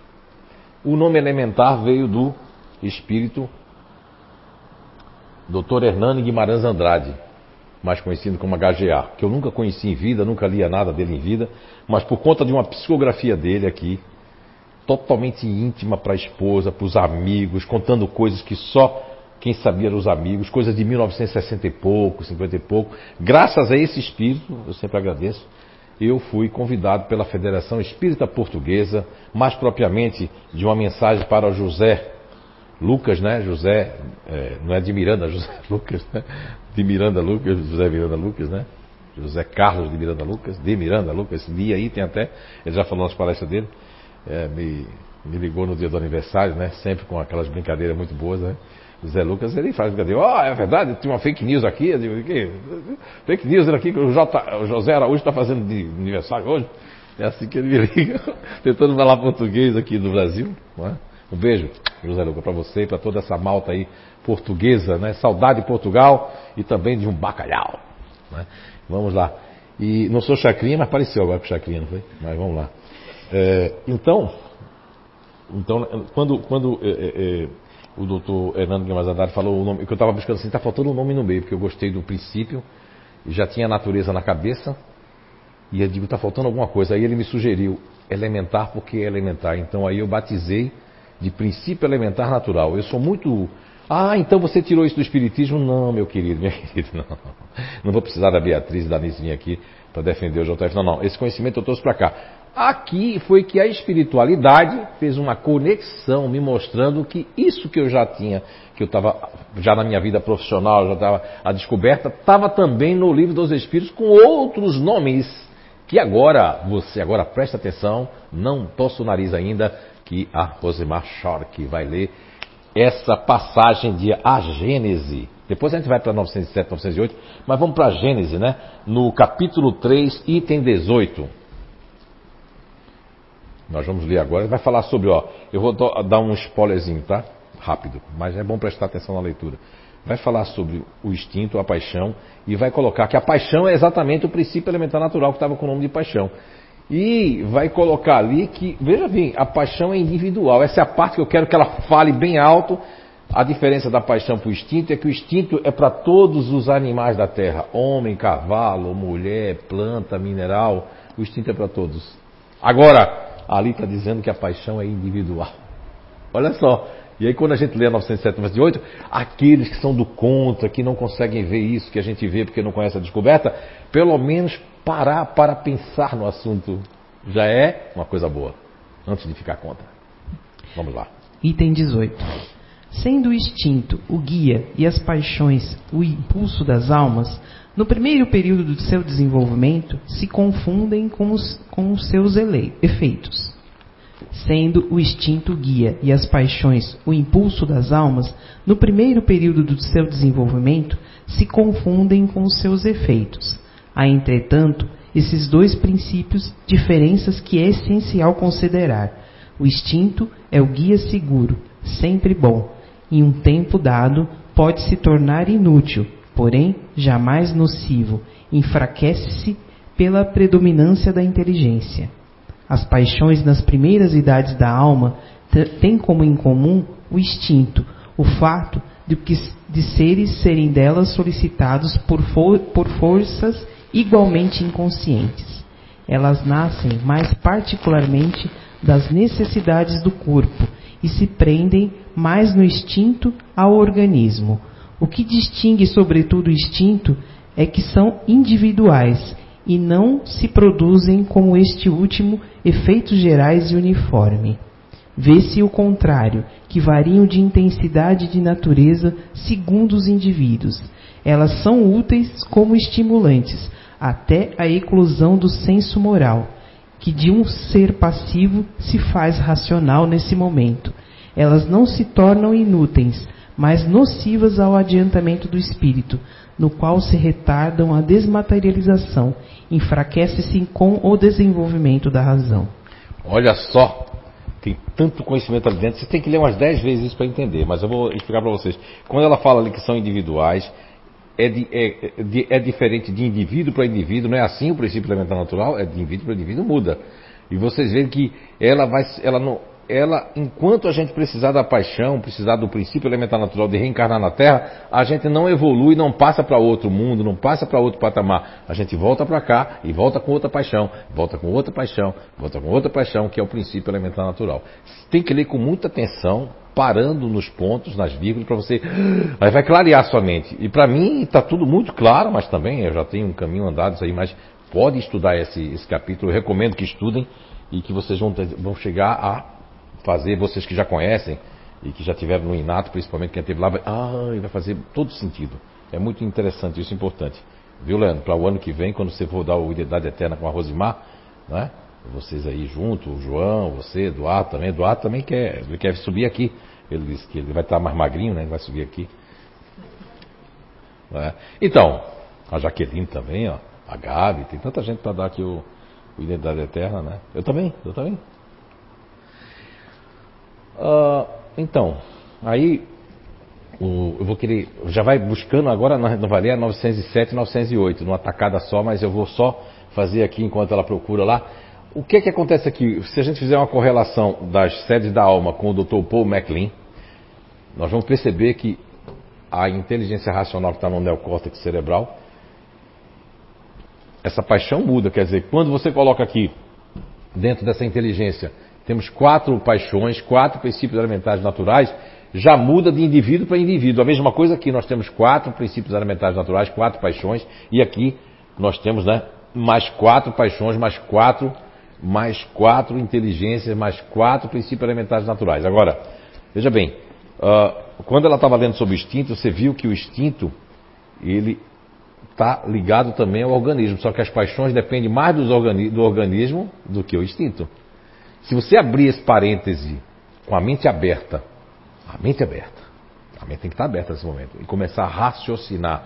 Olha só, então quer dizer que se as paixões dependem mais do organismo, isso combina com a questão 146 do Livro dos Espíritos, da série da alma, que combina que, quando lá na frente, que eles não podiam falar sobre neurotransmissores, não podiam falar que numa pessoa da inteligência, por exemplo, racional, que é um neutro racional, como a Tuane que está ali, né? E, e, o Roberto Oliveira, e tem mais aqui. Onde é que está o resto? A Gisela, né? A Gisela. Vamos ver que eles vão usar um neurotransmissor GABA, quer dizer, vai depender de partes do organismo, mas não podia falar sobre isso. Mas muita gente vai atacar pedra, não, mas não está falando isso ali. Mas porque você não conhece a base que esse pessoal aqui conhece, desse, né? Mas quem conhece a base aqui, tanto do inato, das inteligências naturais humanas, ou mesmo dessas questões que nós vamos abordar agora aqui, tiver um pouquinho de bom senso, vai dizer, poxa, faz sentido. Então, as paixões dependem mais do organismo, porque vou usar certas partes cognitivas do nosso cérebro e certas partes das sedes da alma. Teve uma pessoa, uma jovem senhora, que ficou preocupada, porque quando ela viu o desenho anterior, que o desenho anterior era as suprarrenais que tinha lá, né? Ela disse, meu Deus, o meu cérebro é aqui embaixo. Porque o senhor fez um movimento dizendo que a gente sai andando, eu estou achando que eu estou pensando com a barriga. Não, não. Apesar que o, intestino tem 100 milhões de neurônios, né? Já se sabe que independe do cérebro, né? Seria um órgão muito independente. Agora, com isso, se a gente parar para raciocinar um pouco, abrir a mente, ah, então quer dizer que as paixões, que é o princípio elementar natural, que é o código-fonte que está em todas as células do nosso corpo, que, como ela leu ali na questão 218, na 219, 218A, que nós vamos ter um novo corpo, o espírito é o mesmo, mas que a gente vai ter outras coisas para desenvolver. Olha só, se você juntar todas essas perguntas, dentro delas tem uma conexão de um conhecimento que não podia ser ainda trazido. É muito, muito, muito ruim, não? Dá para perceber? Ah, ok. Agora nós vamos conectar mais ainda. Porque quando eu falo com as pessoas que estão assim, eu digo, meu Deus, será que eu estou sendo entendido? Oi? E junte, é um quebra-cabeça bom. Vamos lá, ok? No capítulo das paixões, questão 907. Uma vez que uma vez que o princípio das paixões está na natureza, ele é mal em si mesmo? A resposta não. A paixão está no excesso, acrescido à vontade, porque o seu princípio foi dado ao homem para o bem, e elas podem levá-lo a grandes coisas. É o abuso delas, é o abuso delas que se faz que causam o mal. Olha só. Olha a pergunta de Kardec e olha se você vai. Eu não, eu não falo francês, né? Dona Sandra já estudou um pouquinho de francês, né? Mas eu não estudei a etimologia da palavra do século XIX e o francês tinha uma outra. Apesar que não mudou muito, né? Porque como eles, não, eles são anti-americanos, anti tudo que for é do contra, né? O francês já tem uma psicosfera assim, né? Ah, ah, ainda não gosta de apontar, né? A Eliane Getzinger está aqui, tem mais algum diferente aqui. Então tem essa questão de não ser, é, não ser a favor de, de, tudo. Então não se mudou muito, mas na, na altura eu fiz uma, uma, pequena pesquisa que depois num dos Foreblue parece que o Vladimir Sanches também tinha feito pesquisa. Eu perguntei, ele só respondeu a pergunta que ele sabe que é a pergunta 928 do Livro dos Espíritos da qual, segundo o Vladimir Sanches, está lá dentro das entrelinhas, que o que motivou Allan Kardec a fazer a pergunta 928 do Livro dos Espíritos, que calma, depois a gente vai chegar na 928, o que motivou Kardec a fazer aquela pergunta foi a questão do pai querer que ele fosse juiz, que ele fosse advogado, que ele fosse isso, ele tivesse a carreira jurídica. A mãe dele era professora e ele não tomou essa carreira que o pai queria. Então vamos lá. Agora, vamos lá. É, nessa questão aí, a palavra paixão, paixão, a palavra ali, ela entra no contexto por, por querer fazer várias, é, vários significados. Por exemplo, nós temos uma palavra na nossa língua portuguesa que tem mais de dois significados, se, se a gente for buscar. Por exemplo, a palavra é orgulho.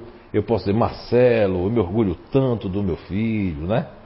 Mas eu posso dizer Marcelo, o filho do JF é orgulhoso. Ó.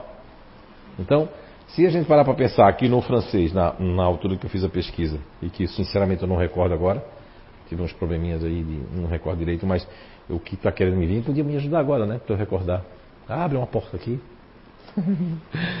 o sentido da palavra, leia bem pausadamente a perguntinha, bem no comecinho, 907. Ó, tem que prestar muita atenção. Uma vez que o princípio das paixões está na natureza, ele é mal em si mesmo? Ó, o princípio da paixão está na natureza, porque se você for ler o livro dos Espíritos, como eu já li algumas vezes, estudei algumas vezes, há muito tempo atrás, nós vamos perceber que a palavra paixão é utilizada nesse momento com uma outra conotação que não é a mesma das paixões que é utilizada em outras questões, em outras faixas. Assim como a palavra orgulho pode ser usada de uma, uma forma, pode ser usada de outra. Então, Aí aqueles que são os cardequeólogos de plantão, aquelas pessoas que são os pseudo-sábios, que defendem certas teses, defendem coisas eh, do livro dos Espíritos que não vai agregar valor nenhum nas pessoas, não conseguem compreender algo que vocês estão começando a compreender aqui, por conta da base que vocês já têm. E o tempo certo de aplicar isso é agora, que a gente está chegando ao final do ano, estamos chegando ao final de mais um ano do projeto Identidade Eterna, e muitas pessoas que não estavam no começo, ou que estavam, até agora não haviam compreendido a, o link, porque nessa vida eu vim com essa capacidade de linkar conhecimentos. Parece que eu estou ali. Até aparece, uma vez apareceu um site na minha frente que eu não fui buscar. Que diabos que, que apertou essa tecla aqui buscou esse site? É, acontece tanta coisa, olha, eu já não sei mais, com esse negócio de, de médio já nem me impressiono mais, né? As coisas, né? Ok? Então aí vai, a gente tem a 907. A resposta, vamos ler a resposta da 907 de novo, para a gente ver. Não. A paixão está no excesso acrescido à vontade. Olha só, para aí um pouquinho. A paixão está no.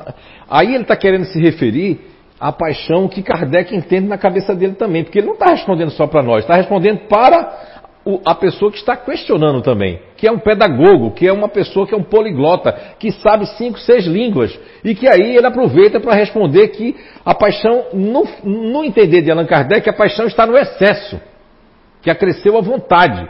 Vamos dar um exemplo aqui de um grupo natural de inteligência, né? Por exemplo, o disponível. Ele tem, ele tem uma linha entre orgulho e humildade. Quando eu sou orgulhosa, orgulhoso, eu quero o privilégio a todo custo. Quando eu tenho humildade, eu deixo que as pessoas passem na minha frente. E alguém do banco faz.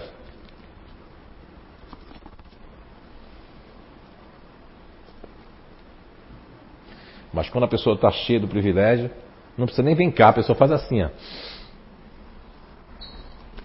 Aí a pessoa faz. Não, só não estou querendo pegar no pé do disponível aqui, tá? Eu tô dei um exemplo agora que eu lembrei. Posso lembrar de outros exemplos também, né? Que é do futurista racional, quando está numa discussão, né? O futurista racional, o futurista ativo, numa discussão pega aquele errinho da pessoa passado assim, mas tu também naquele dia não lavaste os pratos. Naquele dia, lembrar, foi o dia da independência. Mas não é que a pessoa que é futuro racional vai fazer isso porque é mal. Que a Letícia, o Leandro, vai chegar para a mamãe, mamãe, a também fez isso. Como se a mãe fosse uma criança e também fosse uma criança. Eu já vi futuro racional dizer isso para a mãe. Não é, dona Alice, né? Mas você também faz, você também faz, como se fosse aquelas crianças que vai. Porque, eu não sei, acho que tem um monte de gente falando dessa nova geração, estou desconfiado. Porque diz que é uma geração que não vai criar nada, eu não acho isso. Está criando outras coisas que a gente não sabe, mas tem umas coisas realmente que eu estou desconfiado que algumas pessoas têm razão, né? Não, não, dou razão a lado nenhum, mas tem um pouquinho de crítica assim mesmo, porque são mesmo assim que, que quer tratar, é, quer tratar a gente como também criança também. E ela não olha nem os cabelos brancos que a pessoa tem, né? Eu pintei de branco porque eu achei bonito. Quando eu vi na senhora, também achei bonito. De branco, mas Existem outras coisas também, não é só futurista racional, não. A Carol até com cara tá me olhando assim, assim agora. Tá longe, né, Carol? Deixa eu ver a realidade. Tá linkando, né? Tá linkando. Muito bem. Você linkou tanto que seu cabelo saiu do lugar. Isso, ajeita aí para ficar bonito isso. Mas o que que ocorre? Ocorre que quando a paixão acresce a vontade, ele queria dizer para Kardec também que por isso que se torna uma paixão e se torna uma coisa negativa. Mas que seu princípio, ó, o que é importante aí é o princípio da paixão. Que é o que a gente trouxe, assim, princípio elementar natural. É o princípio que faz tudo isso que está dizendo ali, que, é, que vem para o nosso bem. Agora, vê, Kardec fica muito confuso com isso, porque o que ele tinha na etimologia da palavra é que paixão, paixão, era uma coisa que era super negativa. Mas como ele sabia da questão 191 e 191A, ele faz a pergunta já mais elaborada e recebe essa resposta. Mas ele não está satisfeito. Como ele é uma pessoa muito desconfiada, cética, questionador por natureza, ele faz a questão 908 porque ele não entendeu, ele só queria entender quando é que uma coisa deixa de ser boa para ser ruim, ou porque na cabeça dele paixão não era uma coisa muito positiva. E aí ele diz que acresceu a vontade, aí ele fica sem entender. Eu, pelo menos, faço essa leitura de Kardec, que eu gosto de saber o que, é que tem por trás. Eu não leio um livro assim para ficar. Ai, ai, não. Eu digo, por que escreveu isso? Eu vou morrer assim. Por que tá isso aqui? Por que colocaram isso? Por que isso está aqui? Eu sou assim direto. O porquê, o porquê, o porquê, o porquê, o porquê, nunca paro e nunca vou parar de porquê. Até desencarnar sempre vai ser porquê isso está ali. Vamos ler 908, que aí, Kardec, aí Kardec clareia mais a. E ele faz um comentário que eu vou fazer questão que depois você dê uma pausa depois da pergunta e resposta, porque o comentário de Kardec aí mostrou que Allan Kardec, que é o professor Rivail, entendeu o que, que a espiritualidade tinha dito sobre as paixões, do qual eu e o JF nominamos de princípio elementar natural. 908. Como definir o limite em que as paixões deixam de ser boas ou más? Resposta: As paixões são como um cavalo, que é útil quando é dominado e é perigoso quando é ele que domina. Reconhecei, pois, que uma paixão se torna perniciosa no momento em que não podeis governá-la e que ela tem por resultado um prejuízo maior para vós do que para outrem. Olha só. Bem, o cavalo, corcel, dependendo do livro dos espíritos que vocês tiverem, né, da editora também colocou corcel, colocou cavalo, mas esse exemplo ele é bem típico para não sair, assim como Jesus nas suas parábolas não podia sair muito do momento contemporâneo do qual ele estava inserido, assim também a espiritualidade para Allan Kardec não podia fugir ao momento para exemplificar de forma simples e bem entendível, né, que é que seria como um cavalo. Eu já andei de cavalo, aliás, é o meu animal preferido. Né? Se eu tivesse um cavalo hoje, eu acho que nem andava nele, nem para ele não sentir nenhum peso de nada, né? Porque tem gente que gosta de cachorro, gato, eu gosto de cavalo. Só que para criar um cavalo tem que ter uma casa grande, né? Uma cocheira dentro de casa. Né? Aí é meio, meio que difícil. Por favor, não vão me imitar e comprar um cavalo uma cocheira dentro de casa que a sua mulher ou seu marido se separa de você. Porque eu já criei uma égua e a Anitta fazia, tu fica mais tempo com a égua do que comigo. Eu disse, meu Deus do céu. Eu ia lá tocar brejo, dar um banho na égua e tal, né? Não namorava com a égua não, viu Marcelo? Não pense isso. Não, não tem esse negócio de. Como é que é? Não sei nem o nome disso aí. Ok. É. Um comentário, olha. Porque aí a paixão, ó. Só um pouquinho. A paixão é o seguinte: eu sou do grupo do otimista, vamos supor. E eu venho com a paixão, com o princípio elementar natural da gula eu sou a, a Jaqueline, eu sou o meu irmão Fred, eu sou o Franco Bertelli, eu sou qualquer um otimista, né? Aí eu venho. O que é que acontece?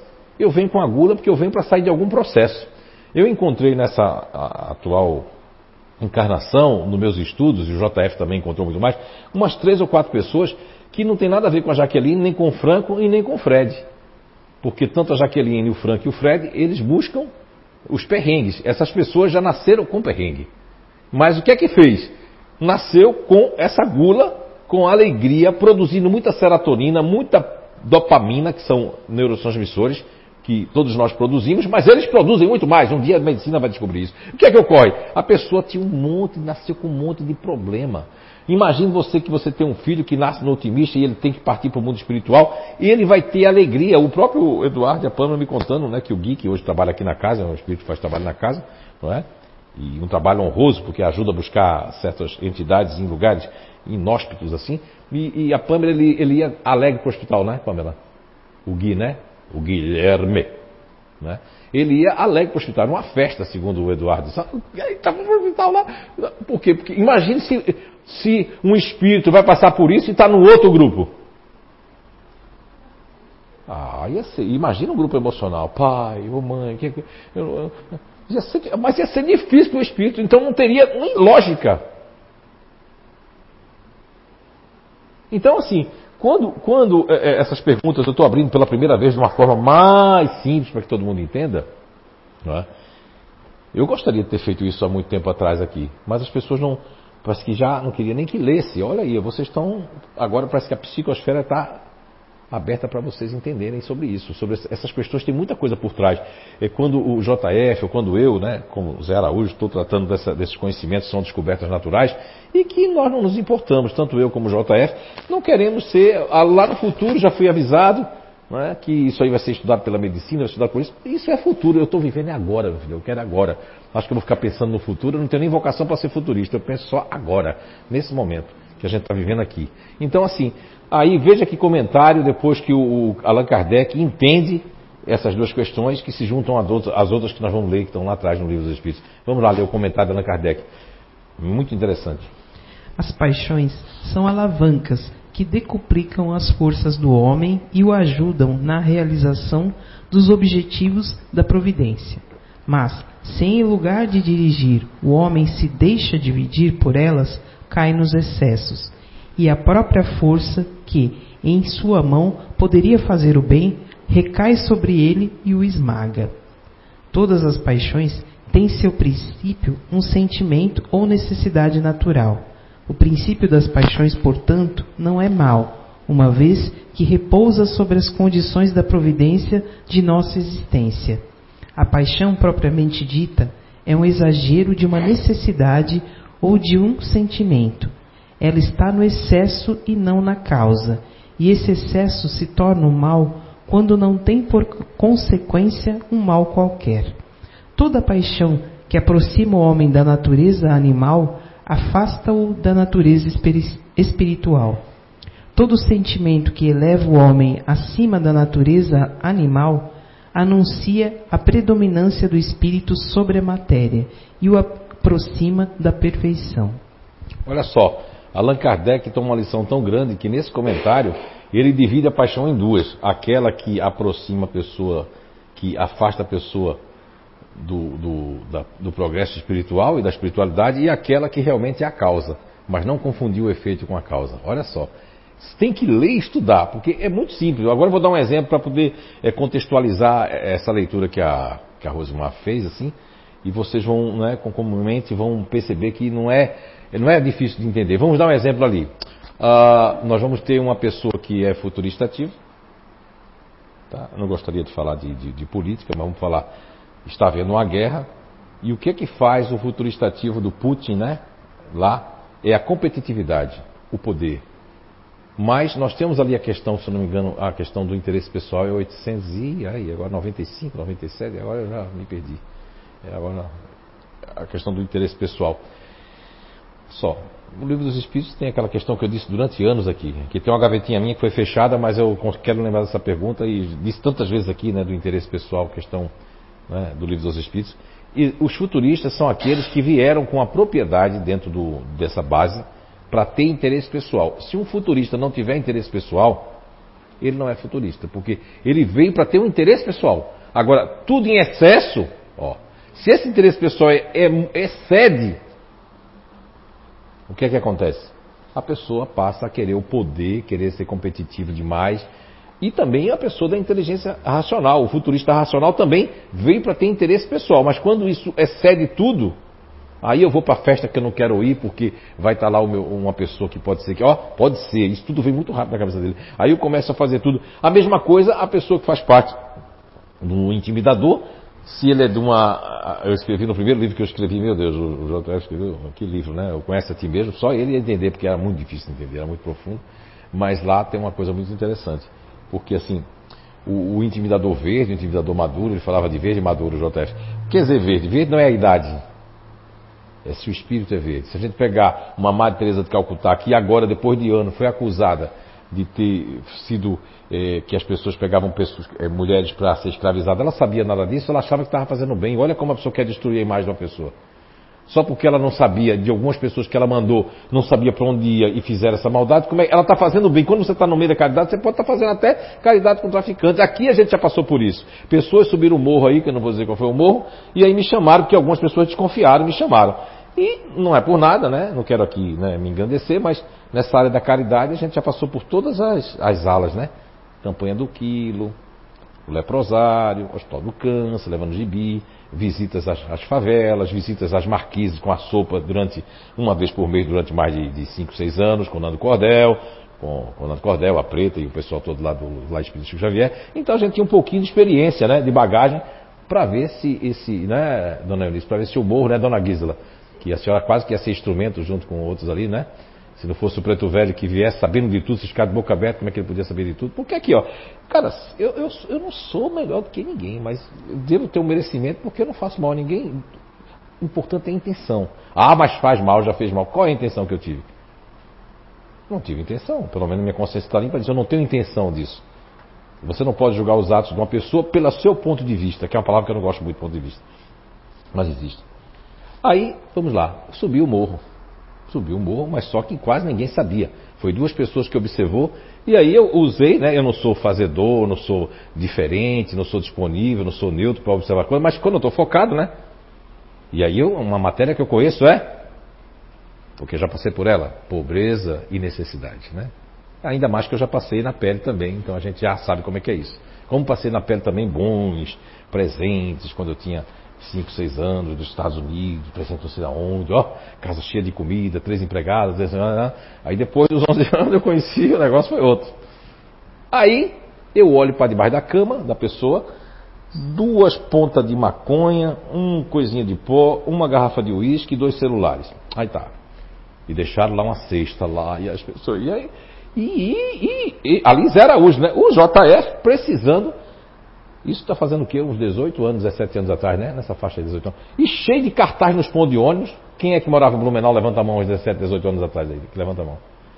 Vocês vão lembrar. A gente botando cartaz no ponto de ônibus, precisa de costureira, de ajudante, precisa, precisava de tudo. Se viessem 20 caminhos, 20, 30 ônibus de São Paulo, 30 ônibus do Rio, não dava conta. E eu, como na época, como era consultor, a gente estava desesperado. E aquele pessoal todo sem trabalhar, porque o CIO levando, olha aqui a caridade, né? Hum, isso houve um rompimento na casa, porque eu fui lá e cada casa, eu não vi nenhuma casa que tinha necessidade. Mas na nessa altura, eu e a Anice visitávamos sem ninguém saber aqui, a vozinha lá na Pedro Caos, não? Era, né? A gente visitava a vozinha, chão batido, a gente dava as coisas para ela, coitada, em vez dela ficar para ela, a gente descobria, ela dava para os outros que estavam precisando. Meu Deus do céu. E a gente tinha que dar em dobro para ela, e a gente fazia visita lá pessoas que estavam no soro com oxigênio e tudo mais. Só que aí ela não dizia nada para ninguém. Mas aquele pessoal precisava. E eles estavam indo no lugar onde não estava precisando. A gente tentou renombrar, mas com orgulho não deixa. Então, assim, quando a paixão excede a questão do orgulho, quando a pessoa quer, quer é, vamos supor, Madre Teresa Calcutá que fez uma coisa, mas tem disponível que não faz o que Madre Teresa e o que o João Paulo II. Até o João Paulo II, o homem que beijava o chão com humildade, o homem que fazia caridade, só porque mandava uma carta para outra pessoa, não pode, desgraçado, você não pode mandar carta. Você teve um amante, ó, quer quebrar a imagem da pessoa. Olha só. Aí, mas tem os outros disponíveis. Que, onde é que vai exceder no disponível? No intimidador é ser é, cruel, ser ditador, como outros ditadores que tem aí, é, matar é fazer isso, é fazer isso, é dizer que você tem que fazer, é mandar, é fazer um monte de coisa, mas. E, e o disponível? Onde é que ele faz isso? Quando ele quer conquistar demais as pessoas, quando eu quero sensualizar, eu quero fazer alguma coisa, eu quero de todo jeito que é, é fidelizar só para mim. Quantos, quantos disponíveis eu vi sair da empresa e dizer essa frase? E agora tem coisa para mandar, na época não tinha não, ligava, eu fui que descobri. Não estou dizendo que os disponíveis fazem isso, estou dizendo que, para dar o exemplo do excesso, né? Disponível ligava para todas as pessoas dizendo que estava saindo da empresa, para todo mundo ir para onde ela fosse. E é verdade isso, porque não precisava nem ligar. O disponível é aquele que, quando está trabalhando na área comercial, em qualquer área, ele conquista as pessoas. De tal forma que se a pessoa chega lá, ah, não está aqui não, onde é que está? As pessoas vão perguntar, nem precisa fazer isso, porque eu fazendo isso, eu estou dizendo assim, ah, então vai todo mundo comigo. Aí é o excesso que acresceu a vontade. Tudo é o excesso e o exagero. Ah, eu tenho um toque. Não, transtorno obsessivo compulsivo. Por que colocaram isso como uma síndrome? Como... Porque a pessoa estava passando do limite. Eu não sabia que existia isso, mas eu, a pandemia curou meu toque. Em vez de eu ficar mais toque, toque, toque na pandemia, pronto, curou, que é o toque de lavar as mãos 30 vezes, 40 vezes. Na pandemia eu só lavava 8, 7. Eu, eu não me estranhei. Eu digo, será que eu sou do contra também? Eu achei que era só o diferente que era do contra, né? E, cara, eu, em vez de lavar, eu achei que eu ia lavar na pandemia minha mão pelo menos umas 60 vezes, porque minha mãe passou isso para mim e para um sobrinho que eu tenho, que a gente tem essa mesma coisa assim, ó. Se você apertar minha mão, eu fico doidinho, não toco no rosto. Ó, a única mão que toca no meu rosto é a mão esquerda. A minha mão direita, ela não toca no meu rosto, na minha pele. Se eu apertei a mão das pessoas aqui, eu, eu não toco em mim com essa mão mais. Minha mãe colocou isso tão forte na minha cabeça que eu tenho que lavar as mãos, lavar as mãos, lavar as mãos, lavar as mãos. Eu acho que não, não, não preencheu aqui tudo, porque eu lavo tantas mãos que vai ser lá. Mas perceberam que a gente está falando sobre o excesso que acresce a vontade? A paixão não é uma coisa má, mas o seu excesso que acresce a vontade. E qual é a vontade? A vontade é do poder, a vontade é de, do espírito do homem velho, aquela vontade que está lá atrás, que quer permanecer nessa nova base, mesmo tendo esquecimento do passado, mesmo tendo um véu, eu quero ser aquilo. Aí eu venho como um neutro racional, por exemplo, eu venho como a Tuane, né? Mas eu venho, mas eu quero ter pressa. Ah, eu tenho um escoamento para essa pressa, tenho os egos de apoio, né, Tuane? Mas eu quero que resolva logo, né? Mas aí colocaram um, um dispositivo na Tuane que é na Gisela e no Roberto Oliveira, que é Hã? Slow motion, mas não quero slow motion. Aí o que, que eu fico? Como é que fica a Tuane, a Guisa e o Roberto? Fica sem força. Por quê? Porque eu estou saindo da minha natureza. Não, você não vai fazer o que fez na outra vida, não. Ah, ah, ah, ah, ah, ah. Não pode, mas tenta repetir.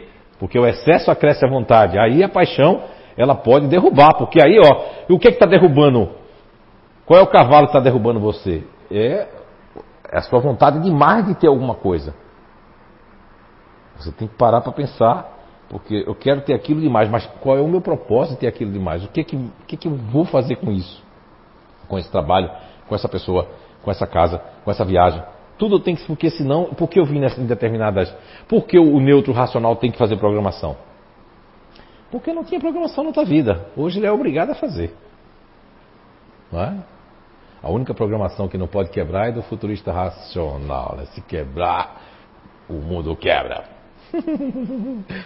Então, ela vai dizer assim: oh, não é assim, eu, eu, eu, não sou assim. Mas é assim mesmo, porque faz parte. Não é negativo isso que eu estou dizendo. São características que é normal em você. Mas se acrescer a vontade, do tipo, a pessoa veio de viagem, né? E aí os amigos assim, ah, a gente tem hoje um compromisso no teatro, no cinema. E a pessoa, em vez de ir para casa, descansar, que no outro dia tem um trabalho, eu, não, eu me obrigo a seguir a programação dos outros por causa do interesse pessoal, porque eu não sei dizer não. Aí, no outro dia, estou vindo para trabalhar, é o que? O excesso que ia crescer, o que? A vontade. Isso é em tudo do aspecto da vida. Ah, ok? Deu para entender, né, com esse exemplo que eu dei? E são vários grupos que podem ter isso. O diferente pode ter também o excesso da crítica. Aí eu passo do, quando eu passo do excesso da crítica, a minha crítica já não é construtiva e já não é a crítica válida, porque eu estou com um ponto de vista e julgando as pessoas ou aquela pessoa porque fez aquilo, eu estou julgando o outro, aí eu passo do limite. Isso pode acontecer com vários diferentes eu já vi acontecer. Não os que estão aqui, não é porque ela está aqui ou a Guia está lá. Eu vi com outros ali que fica, era a favor, mas ficou contra e criou um monte de coisa, porque aí aqueceu a vontade. Aí eu quero criar outra coisa, eu também, eu sei que aquilo é verdade, mas eu quero passar por cima disso. Eu quero destruir, se for possível isso, eu quero destruir a pessoa, eu quero falar mal da pessoa, eu quero fazer isso por quê? Porque aí já não é um diferente que está, aí está desequilibrado, o cavalo derrubou. A crítica, em vez de ser uma crítica construtiva, uma crítica verdadeira, que são os melhores críticos do mundo, quando estão equilibrados. Mas quando está desequilibrado, aí o, o, o, cavalo derruba porque a pessoa passa ó, dos limites, aí fica numa, numa vibe que, que a pessoa vai crer que aquilo é verdade. Porque quando você está desequilibrado, não adianta ninguém dizer. Você é tá certo e todo mundo está errado. Aliás, você nem consegue compreender. Você não tem nem ouvido. E eu tenho passado para os terapeutas para ter, ter esse, esse, esse, bom senso. Que às vezes eu aprendi isso com a espiritualidade. Tá? E o próprio Jesus, de alguma forma, dizia, né?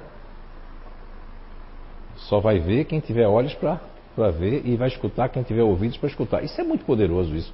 Se a gente for usar isso cientificamente, não adianta você falar para uma pessoa que ainda não consegue escutar isso, ou você tentar fazer que a pessoa veja uma coisa que ela não enxerga ainda. Um exemplo, o futurista ativo e o futurista racional, principalmente o futurista racional. Se você está dizendo para ele que ele é o seu funcionário, ele, ele é seu filho, é sua esposa, seu marido, seu parceiro, sua parceira, não importa o sexo, você está dizendo para ele uma coisa, mostrando uma coisa para ele, e ele não enxerga naquela hora, essa teimosia, não adianta você falar. Oi? Ela está falando ali a guisa, quanto mais fala, pior é. Por quê? Porque a pessoa vai ficar. E ela às vezes concorda, mas não vai mudar a dieta, não vai mudar aquilo, porque eu estou com aquilo como se fosse uma verdade. Não adianta. E depois é fantástico, né? O futurista, ele cria paradigma e é o que mais quebra paradigma. Eu tive a oportunidade agora de voltar à Califórnia, nos Estados Unidos, e no trabalho do JF, aproveitamos e fomos lá na, na CCHR. O parceiro e cliente disse que queria ir lá também. Eu disse, opa, opa. Nós fomos na CCHR, que, que, que é um órgão né, que quebra, ó, está dentro de, de, uma cidade, de uma região de Hollywood ali, perto da calçada da fama, acho que fica um quarteirão ou dois ali. E lutando contra os paradigmas que foram criados naquele próprio país que passaram para nós. Isso aqui é fantástico, né? Então é coisa de futurista racional. Eu não só crio o Avatar, crio aqueles filmes, aqueles negócios todos, não. Eu também estou lutando ali para provar certas coisas que eu já descobri que não era certo. Então é o, é o excesso que acresce a vontade. Mas as paixões, como diz Allan Kardec no seu comentário, e dá uma explicação de o que é uma coisa e de que é outra, que as paixões são grandes alavancas que enquanto nós estamos aqui na Terra, elas podem proporcionar da gente se elevar, como a gente ficar aqui ainda, enquanto a gente não se desvencilhar das paixões, que é do princípio elementar natural, a gente não pode passar para outros óbvios que lá não tem. Princípio elementar natural, lá são outras coisas que nós não temos condições de entender ainda. Enquanto terráqueos, a gente não tem condições de entender o que é que vem depois do princípio elementar natural, depois do perispírito, depois. Mas tem muitas questões que, da questão, é, é, da questão é, 172 até 189 do Livro dos Espíritos, que esse ano nós falamos bastante dessas questões aqui, que são as questões dos mundos, das transmigrações dos mundos, a questão da mudança de perispírito, quando a gente vai para outro mundo é outra roupagem, quando alguém vem de outro mundo vai ter que absorver a nossa roupagem, o livro do Luiz Felipe, que é fantástico, parece ser muito complicado, mas não é. É um livro que a gente tem que ler uma vez, duas vezes, mas ele vai mostrar o quê? Que existe um intercâmbio, existe campus, existe faculdade, existe troca de experiências entre cinco estrelas, que são cinco mundos, por que estrelas? Porque tem, deve ter cinco sols. A gente não tem um sol aqui, que é a estrela Sol. E, esse, e esses mundos também tem uma estrela para cada mundo lá. Porque eu fiquei meio encucado com isso. Eu digo, mas o planeta não é uma estrela. Mas ah, eu entendi. Cada estrela dessa é porque tem um sistema, né? Que o nosso é chamado de solar, porque a gente apelidou essa estrela de Sol.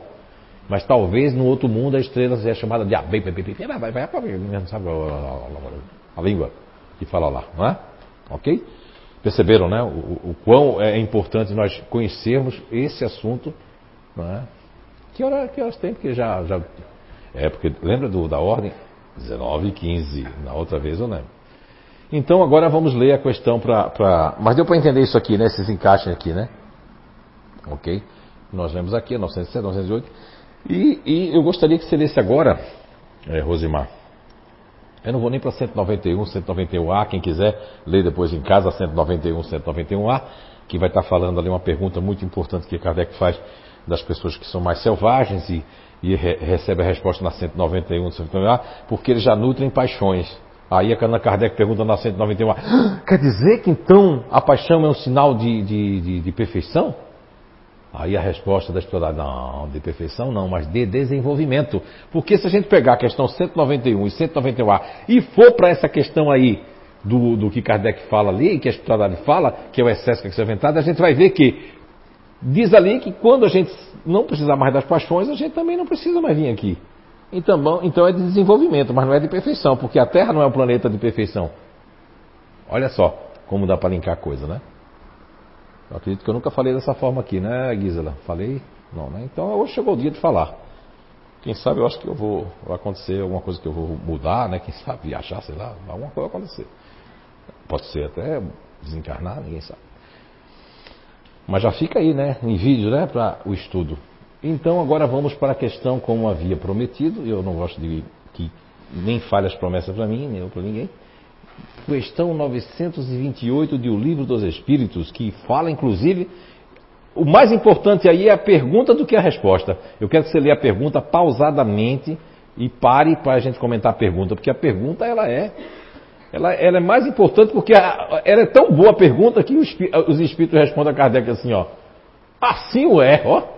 Eles nem acrescentam, eles, eles só dão um exemplo ali que é para chamar a atenção dos pais e ó, tacar na cabeça dos pais que mimam os filhos, os pais que querem decidir o futuro dos filhos. Aí ele larga o pau ali, mas a pergunta é mais importante que a resposta. A pergunta é muito esclarecedora. Vamos lá.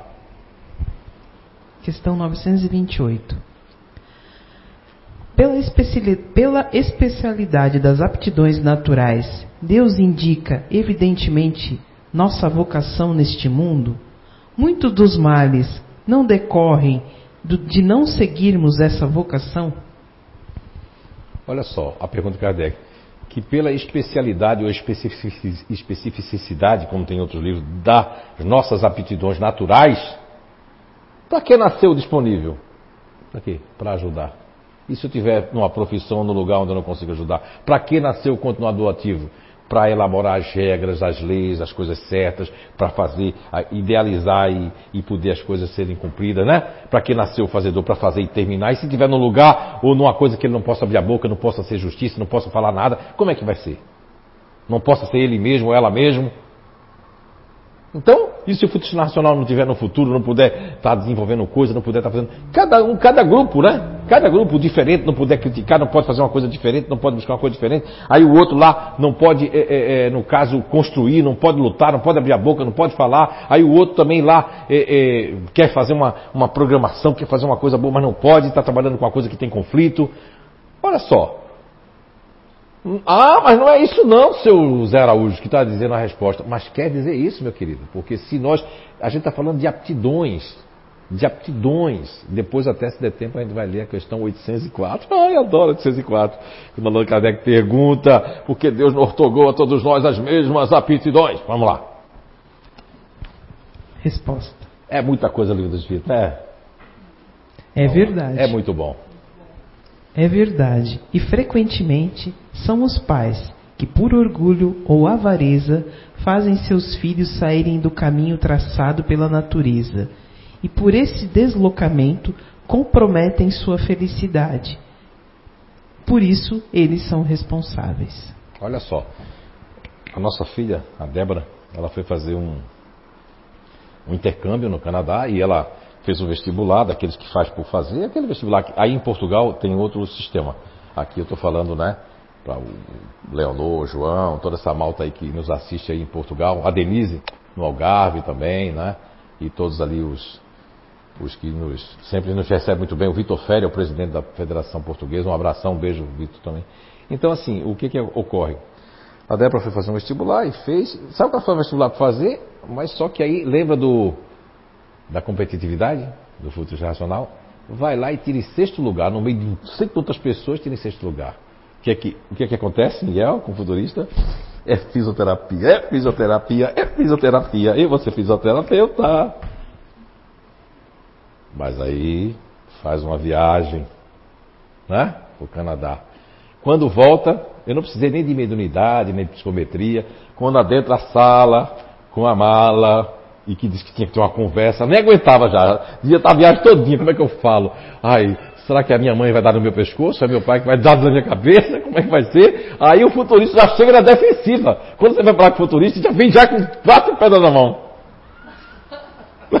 o futurista é assim, com todo respeito a todos os futuristas aqui, mas ele já vai assim, já preparado, né? E ela já chegou preparada. Quando ela entrou na porta, Aí, lógico que eu sinto a energia, né? Mas quando eu olhei para a mãe dela, sim, rapaz, o negócio aqui vai pegar fogo é com a mãe. Porque a mãe tem um princípio né, natural da justiça e de terminar o que começa, não, não só ela, por isso que uma, agora uma fazedora disse assim, eu vou fazer outra faculdade. Eu digo, não faça não, minha filha. Ela é da área de moda, viaja muito. Aí ela disse, por quê? Eu disse, vou dizer por quê. Se você começar a faculdade agora, que você está saindo de uma coisa, um relacionamento, se você for na faculdade, você vai ter tanta raiva que vai desencarnar logo. Ela disse, ah, é, é. Porque perceba bem, você não vai querer terminar a faculdade? Vou. Então, vai passar quatro anos nesse negócio. Não, faz o seguinte, faz um curso de reforça o teu inglês, e ela está fazendo isso, porque se ela vai fazer, o, o fazedor, enquanto não terminar aquilo, não é? É um curso, é tudo mais. Então, quando eu já fiquei preparado, eu digo, ih, rapaz, o negócio vai feder, porque a mãe vai dar um pulo até aqui, porque a, a palavra que vai sair da boca dela vai ser: Você não vai parar, não vai terminar. Meu Deus, aí eu entrei como juiz né, de futebol, tan, tan, tan, tan, tan, tan, tan, e aí o negócio foi. E ela fez né, aquilo, porque a gente não fez o que Kardec ali, o que a espiritualidade diz a Kardec. Casa de Ferreira, o espeto foi de aço lá. Ela trocou, já tinha tido seis meses, né? Acho que um semestre já, alguns, né? E foi fazer letras em inglês, que o Preto Velho tinha dito desde pequenininha, né? Alguns espíritos disseram que, quando ela entrou no inglês de sete anos, que o mundo dela ia ser o inglês. Tu vê, os espíritos disseram que ela tinha sete anos, que o mundo dela era línguas. Ela fez letras, hoje trabalha numa multinacional, faz toda a tradução de documentos e não é fisioterapeuta. A mãe ficou triste porque já estava gostando das massagens dela nas costas. A mãe também veio, ela já estava amassando lá o, a, a, mãe dela lá, então olha aí. Mas por quê? Quando Kardec ele, ele dá esse, ele recebe esse conselho, o que eu acho muito interessante essa pergunta, que eu acho muito inteligente, é que Kardec, numa pergunta bem elaborada, ele recebe ali, é verdade. Assim o é. Só vai mudar a linguagem. É verdade.